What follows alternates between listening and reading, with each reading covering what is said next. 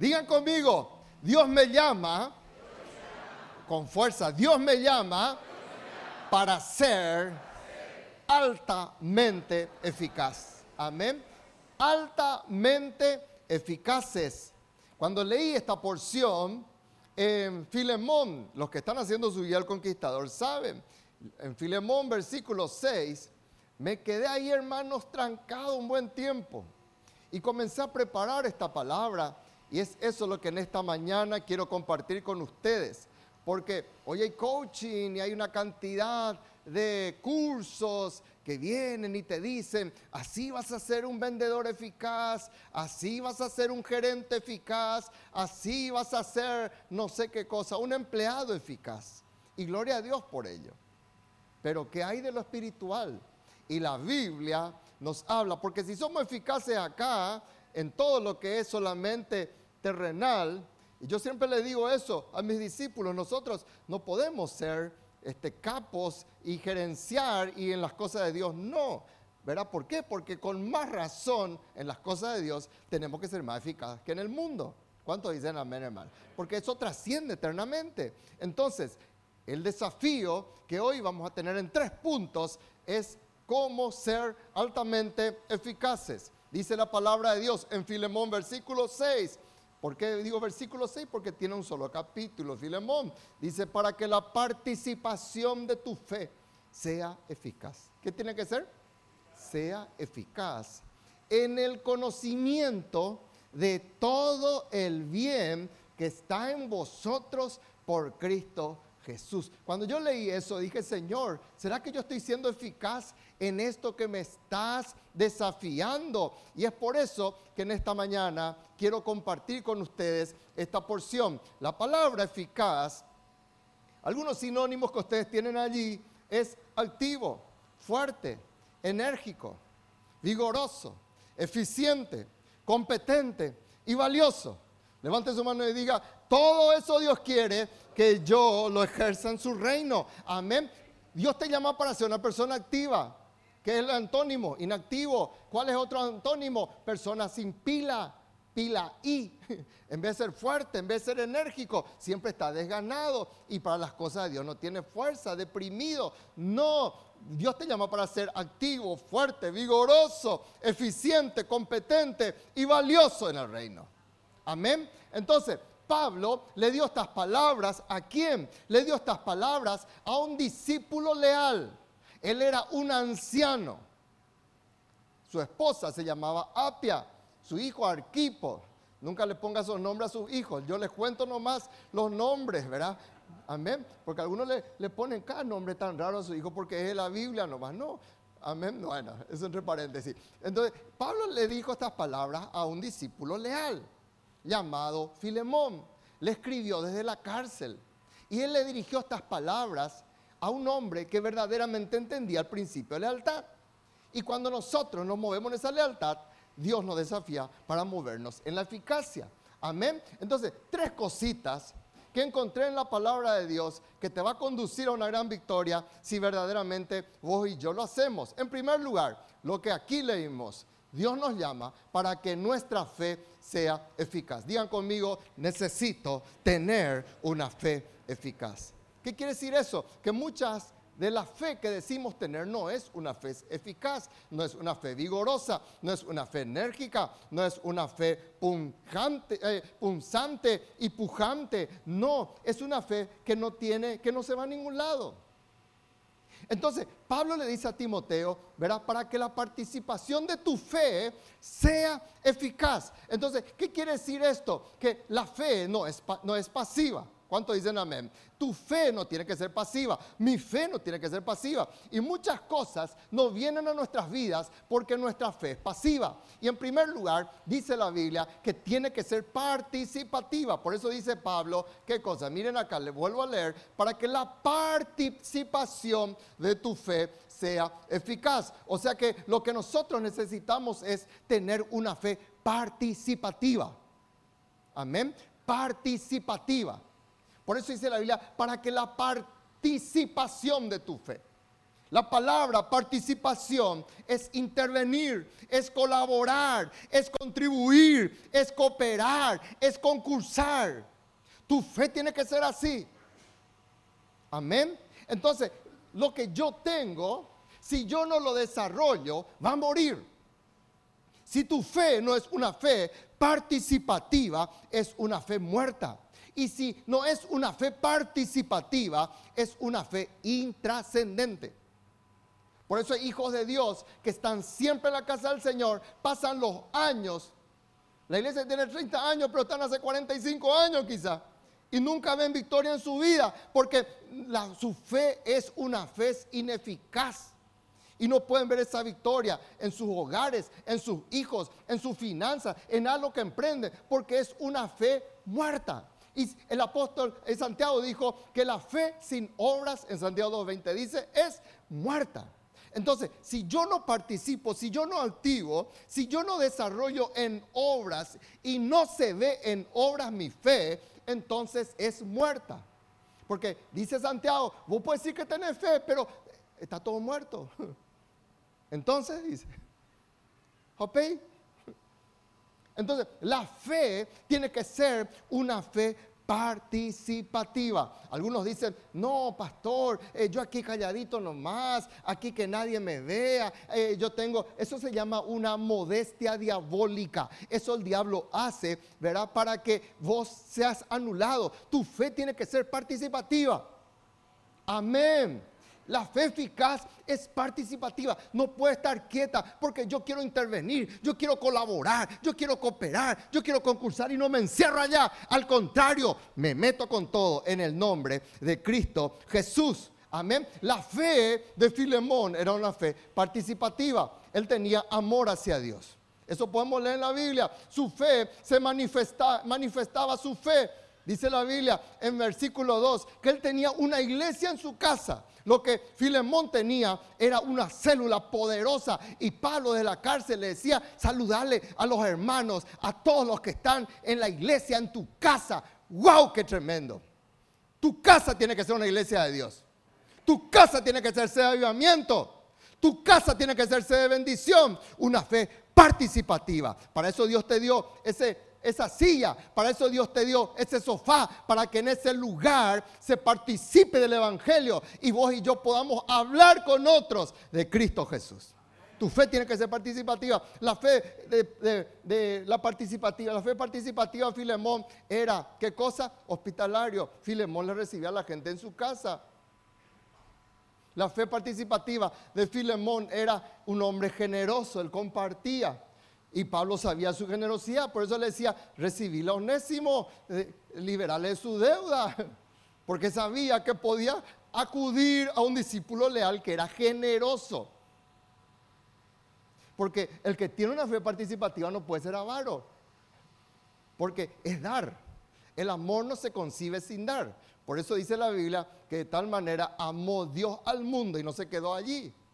Hubiera sido una frase espiritual, no, dice que dio a su hijo. El amor, en todo lo que es el griego, en la Biblia, no se concibe sin dar. El que ama, da. Amén. La, la fe participativa de Filemón era canal de consuelo y amor. Y Pablo le decía a Filemón, yo sé, Filemón, que por tu vida muchos están siendo consolados y muchos están recibiendo amor. ¡Wow! Esa es una fe participativa. Ahora bien, ¿por qué nuestra fe no es eficaz? Acá está el segundo punto del primer punto. Debo conocer el bien. Pablo le dice a Filemón, en el conocimiento de todo el bien que está en vosotros por Cristo Jesús. ¿Por qué la fe no es participativa? Porque muchas veces desconocemos el bien que está en nosotros. Y agrandamos los males agrandamos lo feo, agrandamos lo que no tengo, agrandamos lo que no soy, agrandamos las obras del diablo y desconocemos, digan conmigo, todo el bien, así dice la Biblia, todo el bien que está en vos, que está en mí, por Cristo Jesús, en Cristo Jesús. Entonces, yo tengo todo el bien en Cristo Jesús. Amén. Y el diablo procura, él hace creerte qué cosa, de que justamente es lo contrario, que desde que te uniste al Señor, vos vas a, eh, ahí estás pasando problemas, ahora estás teniendo pruebas, ahora estás teniendo dificultades, ahora parece que todo el cielo negro viene sobre tu vida y el diablo te dice, ¿y dónde está Dios? ¿Por qué te pasa esto? Y vos tenés que pararte y vos tenés que decir, gracias Señor te doy, porque todas estas circunstancias, todo lo que a mí me pasa, no oculta una verdad tan grande, el bien de Dios que está en mí por Cristo Jesús. Dale un aplauso fuerte a Dios por el bien que está en tu vida por Cristo Jesús. Deja ya de exaltar los males. Yo estaba hablando el viernes y decía la gente habla mi enfermedad, mi deuda, mi tristeza. Dice, no vayan a apropiarte del mal. Apropiate del bien de Dios. Dice, todo el bien que está en vosotros. Por eso, una de las cosas que nos falta, hermano, es conocer. Por eso perecemos. La Biblia dice que cuando nos falta el conocimiento, y sobre todo el conocimiento del bien que está en tu vida por Cristo Jesús, perecemos. Entonces, si no conozco eso, yo me marchito, yo regredo yo me achico y no puedo desarrollar todo el potencial de Dios. En Romanos 1.16 dice la Biblia que hay poder en Dios. No me avergüenzo, dice Pablo, porque hay poder de Dios en el Evangelio que es en Cristo Jesús. Hay poder de Dios. Hay poder en nosotros para hacer riqueza. Hay poder en nosotros para hacer canales de bendición. Hay poder en nosotros para reprender la obra del diablo. Hay poder en nosotros para qué? Para hacer canales de consuelo y de bendición para otras vidas. ¿Cuánto poder hay en vos? Y Jesús dijo, recibiréis poder cuando haya venido sobre vosotros el Espíritu Santo. Por eso el diablo no quiere que vos seas bautizado con el Espíritu Santo. Y hace años está en la casa de Dios y no está recibiendo el bautismo del Espíritu Santo. No es porque falla tu líder, es porque uno no quiere y está ignorando que ese poder está disponible. Entonces, nunca dudes del bien que está en tu vida en Cristo Jesús. Entonces, puede pasar circunstancias y no te alejes de Dios. Y proclama en el nombre de Jesús, gracias por el bien que está en mí, en Cristo Jesús. Por eso hay que estudiar la palabra de Dios. Por eso tenemos que conocer la palabra de Dios. Amén. En segundo lugar, otra de las cosas eficaces que la Biblia dice, y estoy mencionando solamente versículos en donde habla de la palabra eficaz. En Hebreos capítulo 4, versículo 12 dice, porque la palabra de Dios es viva y qué cosa. ¿Y qué? Digan bien fuerte conmigo, eficaz. ¿Qué es la palabra de Dios? Es viva y es eficaz. Quiere decir que es fuerte, que es enérgica, que es poderosa, que es penetrante, que no hay competencia contra la palabra de Dios y más cortante que toda espada de dos filos y penetra, ¿qué cosa? Hasta partir el alma y el espíritu y las coyunturas y los tuétanos y discierne los pensamientos y las intenciones del corazón. Entonces, ¿qué pasa, hermanos? Si yo tengo la palabra eficaz, pero a mí no me interesa la palabra eficaz, yo paso a ser ineficaz. Entonces, no se puede ser eficaz si no se lee la palabra de nuestro Dios. Dios te da su palabra, amén. Esto es la Biblia. Y el maligno hace todo lo posible para que vos y yo no leamos la palabra eficaz. Hacer nomás una memoria, hacer nomás un recuento. Yo a veces les sondeo a los hijos de Dios y les, digo, eh, te levantás de madrugada o te levantás antes de emprender tu labor para estudiar la palabra de Dios. Cuando yo preparo la guía al conquistador, preparo, hermanos, pensando que un hijo de Dios como mínimo 30 minutos va a leer la Biblia y va a tomarse el tiempo a anotar. Esa es mi parte contable que yo cronometro. Yo hago, yo analizo, miro si el versículo, los capítulos son cortos, son largos. Es lo mínimo que podemos hacer. Y a veces ni eso hacemos. Y queremos ser eficaces ignorando la palabra eficaz. Por eso dice la Biblia que su palabra es llama y es martillo. Entonces, si yo no conozco la palabra, me privo de conocer esta palabra eficaz que se llama y martillo. Dice, no es mi palabra, Dios mismo hablando.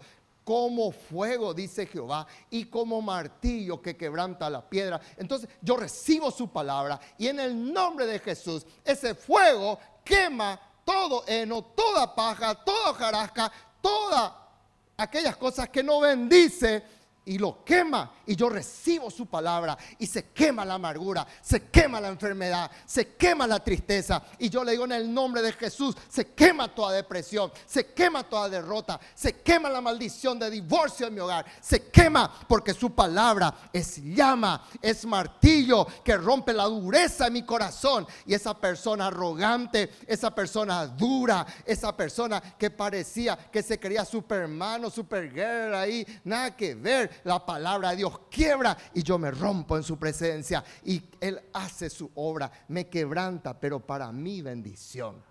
Porque cuando el diablo te quebranta es para maldición. Pero cuando Dios te quebranta es para levantarte. Por eso dice la Biblia que es bueno ser humillado, pero por Dios para levantarnos. Por eso dice la Biblia que el que se enaltece será humillado, pero que el que se humilla, el que es quebrantado ante Dios.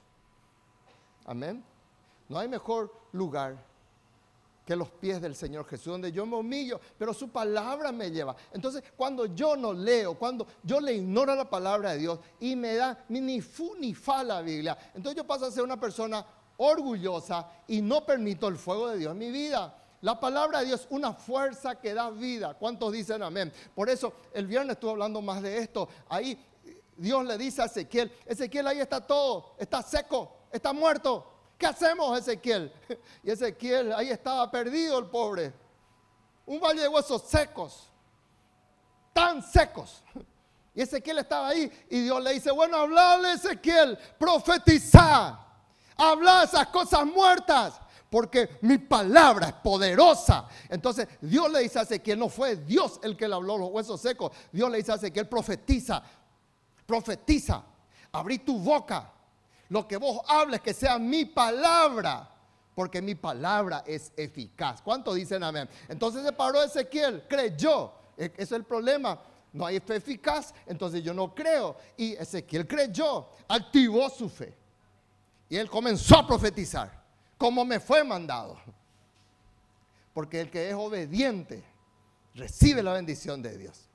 Y como le fue mandado, dice la Biblia que hubo un ruido mientras yo profetizaba, un temblor, y los huesos se juntaron, cada hueso con su hueso. Vos te vas a levantar en el nombre de Cristo Jesús y vas a ir y vas a cambiar en Cristo Jesús las cosas que no son. Vas a comenzar a ver como si son en Cristo Jesús. Comenzar a hablar, porque su palabra, digan conmigo, su palabra da vida. No exalte los huesos secos, no exalte los tendones, no exalte los muertos, no exalte los cuervos que vienen sobre esos muertos. Comenzá a exaltar y hablar la palabra de Dios. Digan conmigo, su palabra es eficaz. Amén. Su palabra, dice la Biblia, que está para ahuyentar todo demonio. Porque el demonio se pasea como Juan en su casa en los hogares, porque no se usa la palabra viva y eficaz. Jesucristo siendo el Señor de señores, él utilizó la Biblia. Él utilizó la palabra porque él sabía que la palabra es eficaz. Y ante las tres tentaciones del diablo, él no utilizó, voy a mirar un poquitito mi cuadernito, lo que yo dije. No, él no utilizó ni mucho menos la Iliada o la Odisea. Jesucristo utilizó la palabra. Y las tres veces que el diablo vino a tentarle, dice la Biblia, que él utilizó la palabra. ¿Qué es lo que él dijo? Escrito está. ¿Por qué utilizó la palabra? Porque la palabra, digan conmigo, la palabra de Dios es eficaz y poderosa. Otra vez, la palabra de Dios es eficaz y poderosa. Entonces Jesús le dijo, vete Satanás, porque escrito está. ¿Qué, dijo? Escrito está. Pero para decir escrito está, hay que conocer lo que está escrito. Hola. ¿Cómo vamos a decir eso si no sabemos? Escrito está, al Señor tu Dios adorarás y a Él solo servirás. ¿Y qué va a ocurrir? El diablo te va a dejar. Te va a dejar un tiempo, pero va a volver otra vez. Pero vas a usar otra vez eh, y vas a echarle fuera en el nombre de Jesús. Y ahí van a venir los ángeles del Señor, te van a servir otra vez. Amén. ¿Cuántos dicen amén? Eso mismo va a ocurrir porque Jesús dijo, ejemplo les di, para que así como yo he hecho, ustedes también hagan. Eso está en Juan 13, 15. Entonces, si Jesús hizo, ¿cuánto más nosotros necesitamos hacer esto? Amén. Entonces, utilizar la palabra. ¿Saben que la Biblia tiene 21 nombres? 21 formas que se menciona en la Biblia. Y yo voy a solamente mencionar 11 por motivo de tiempo. Merece todo un estudio aparte. Capaz que en la escuela obrera alguna vez estudiemos todo esto, ¿verdad? En teología, en hermenéutica. Pero miren hermanos, ¿y cuántos se gozan por lo que es la palabra de Dios? Tenemos esta riqueza, hermanos. Tenemos cuántas bendiciones ahí en la casa de Dios y nos ponemos ahí. Por eso el diablo quiere que solamente te celularice y que lea. No, yo leo por mi celular. Dice, mentira. Mentira. Mentira. No lees por tu celular. Porque apenas estás leyendo tu celular, primer versículo, te cae un mensaje y ya te vas allá. Te cae un TikTok, ya te vas allá. Lee la Biblia y desconecta tu celular.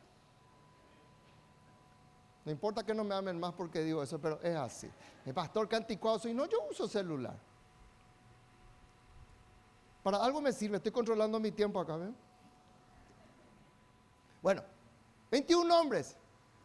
¿Cuánto le dan gloria a Dios? Es palabra de Dios, son palabras de vida eterna, es la ley de Jehová, es la espada del Espíritu, es el antiguo, el nuevo pacto, es la palabra de Cristo, es la palabra de vida, es el libro de la verdad, es el evangelio de Cristo, es la palabra de fe, es la palabra de justicia. Tenemos toda esta palabra eficaz, usémoslo en el nombre de Jesús, abrámoslo, llenémoslo nuestros corazones.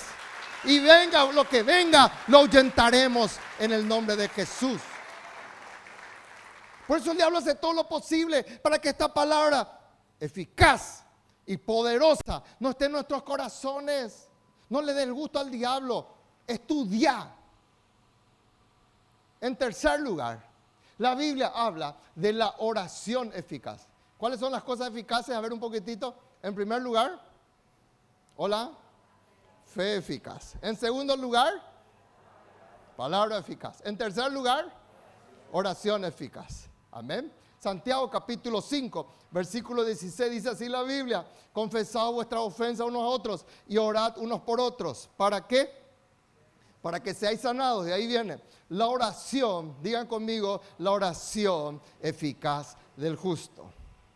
¿Qué es la oración del justo? Es eficaz puede mucho. La oración eficaz. ¿Por qué la oración no pasa el techo? ¿Por qué no pasa ni el cielo raso? Porque no es una oración eficaz. Porque no es una oración del justo. Yo tengo que moverme en la justicia de Dios. Y aquí en Santiago 5:16 habla unas cositas preciosas que podemos leer y aplicar en nuestras vidas. En primer lugar dice, confesado vuestra ofensa. O sea que si mi corazón está herido, mi oración no es eficaz. Mi corazón tiene que estar sano. Mi corazón tiene que estar perdonando. Amén o no amén. Por eso dice, confesaos vuestras ofensas. Entonces yo confieso, yo libero mi corazón y no permito que mi corazón esté enojado. Te tirotean, gloria a Dios. Perdónale, no saben lo que hacen. Viene gente, Roosevelt usar una expresión que a mí me bendijo mucho y me bendice, ofende, quien puede, no quien quiere, dice. Amén. Entonces, perdona, soltar. Por eso dice la Biblia, confesar tu ofensa. Lo que Dios está diciendo es, ¿querés que tu oración llegue a la presencia del Señor? No retengas el enojo. No hables solamente. Hay gente que hablan de su enojo, hay gente que hablan de su herida, hay gente no. En el lugar correcto, confesar una vez y soltar ya y no siga hablando de eso. Decirle a que está a tu lado, no hable más de eso.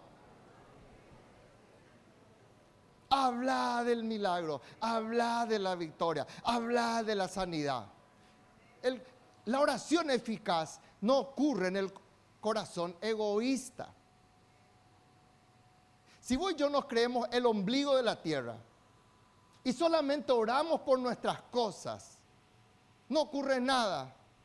Por eso dice la Biblia, orad unos por otros, dice Santiago 5:16. Y acá es la clara en el capítulo 4, versículo 3 del mismo libro, pedís y no recibís. Por eso dice, no es eficaz la oración, no es enérgica, no es poderosa, no es trascendente. ¿Por qué? Porque pedimos mal y pedimos solamente para nuestras cosas. Padre, bendíceme, Señor. Levántame, Señor. Prospérame, Señor. Amén. Pero toda tu oración no puede ser solamente eso. Cualquier inconverso hace esa oración.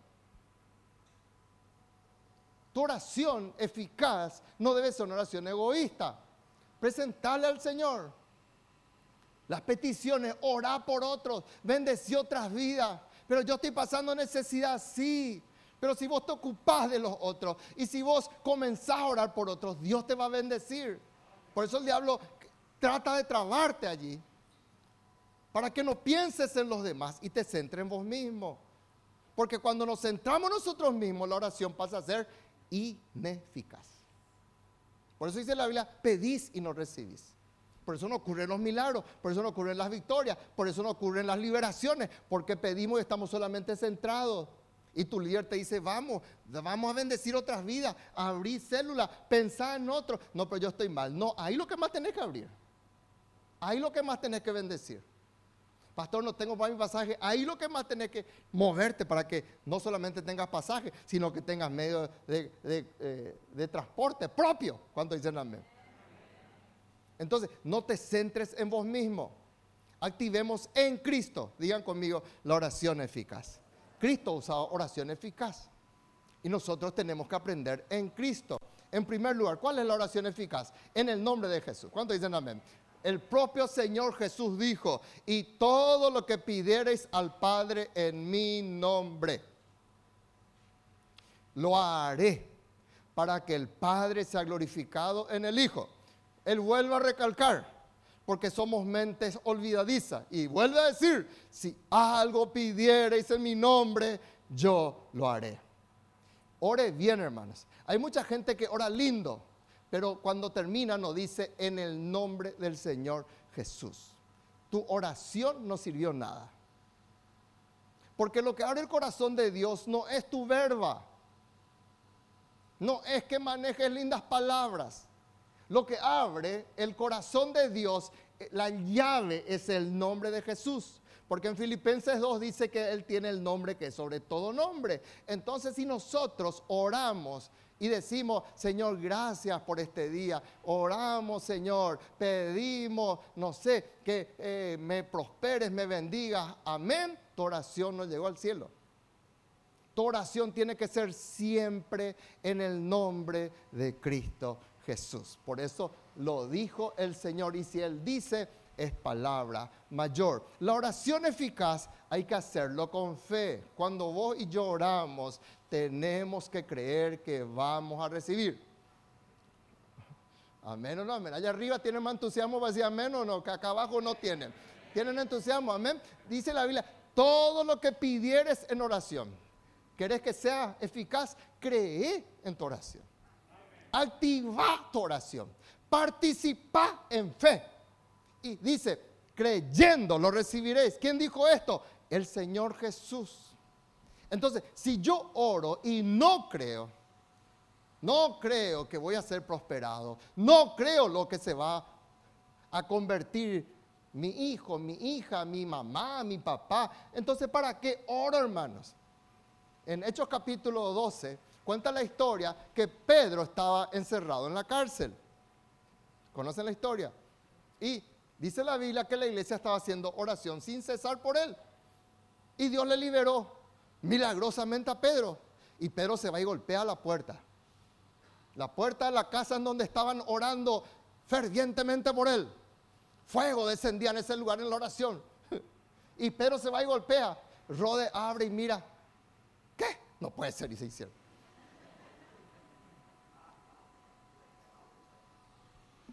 Como, dice, como, como hablamos los paraguayos, anichenes.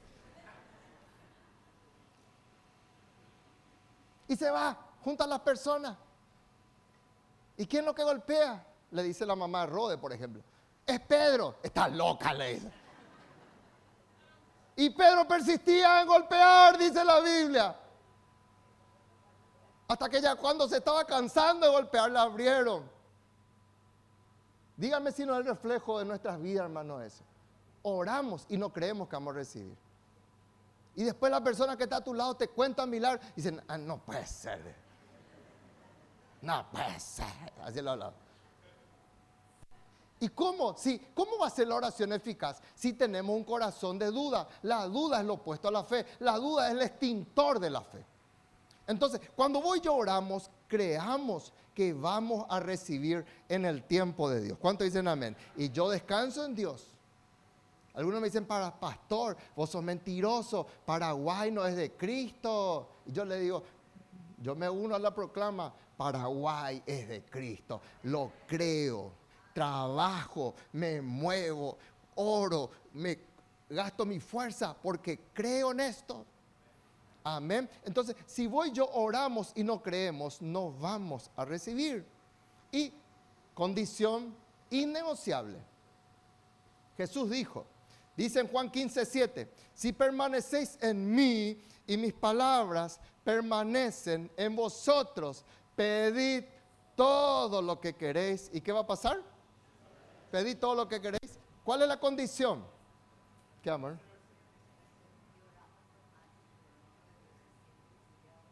Sí. Amén.